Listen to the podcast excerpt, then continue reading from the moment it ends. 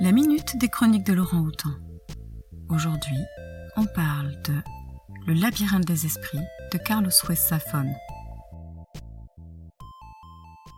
Quatrième opus du cimetière des livres oubliés après L'ombre du vent, Le jeu de l'ange, Le prisonnier du ciel, on retrouve avec délice les personnages qui ont contribué au succès de ce cycle. L'intrigue de ce roman se déroule principalement en 1959 dans une Espagne dévastée et écrasée par le régime franquiste qui se met la terreur au sein de la population.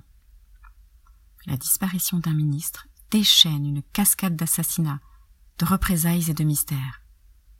Pour contrer la censure, la propagande et la terreur, c'est la jeune Alicia Gris qui est choisie pour mener l'enquête.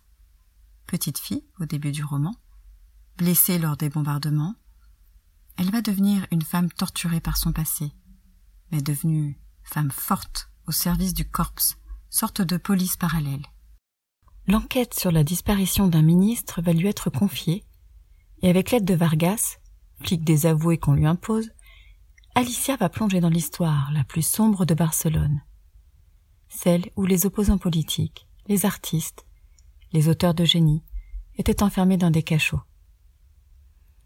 Les mensonges, les trahisons, les disparitions et la propagande étaient alors monnaie courante. Son enquête l'amène à croiser la route du libraire Daniel Sempere. Il n'est plus ce petit garçon qui trouva un jour dans les travées du cimetière des livres oubliés l'ouvrage qui allait changer sa vie. Mais un adulte, au cœur empli de tristesse et de colère. Le silence qui entoure la mort de sa mère a ouvert dans son âme un abîme dont ni son épouse Béa, ni son fils Julian, ni son fidèle compagnon Fermine ne parviennent à le tirer.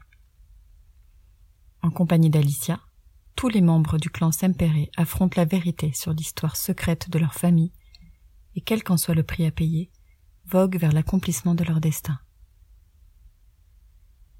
Ce roman est évidemment lourd de messages politiques, mais ils nous sont présentés d'une manière réellement passionnante. Au travers de l'histoire d'un roman et de son auteur, en déambulant dans les anciennes librairies, et en s'aventurant dans le cimetière de livres oubliés, Alicia nous montre et nous explique toute l'horreur de ces années maudites, de la guerre mondiale à la dictature de Franco, en passant par la guerre intestine et fratricide qui en a découlé. Enfin, c'est un hymne incroyable au livre, l'objet, un formidable hommage à la littérature espagnole. L'auteur, Carlos Ruiz Zafón, est né à Barcelone en 1964 et vit en Californie. Ses ouvrages sont traduits dans une cinquantaine de langues. Il est l'auteur espagnol contemporain le plus lu à travers le monde. Il a écrit la saga du cimetière des livres oubliés, les opus du cycle de la brume et Marina, tous parus chez Robert Laffont. Les chroniques de Laurent Houtan sont un podcast des bibliothèques de la ville de Lausanne. La chronique d'aujourd'hui vous a été proposée par Mélanie.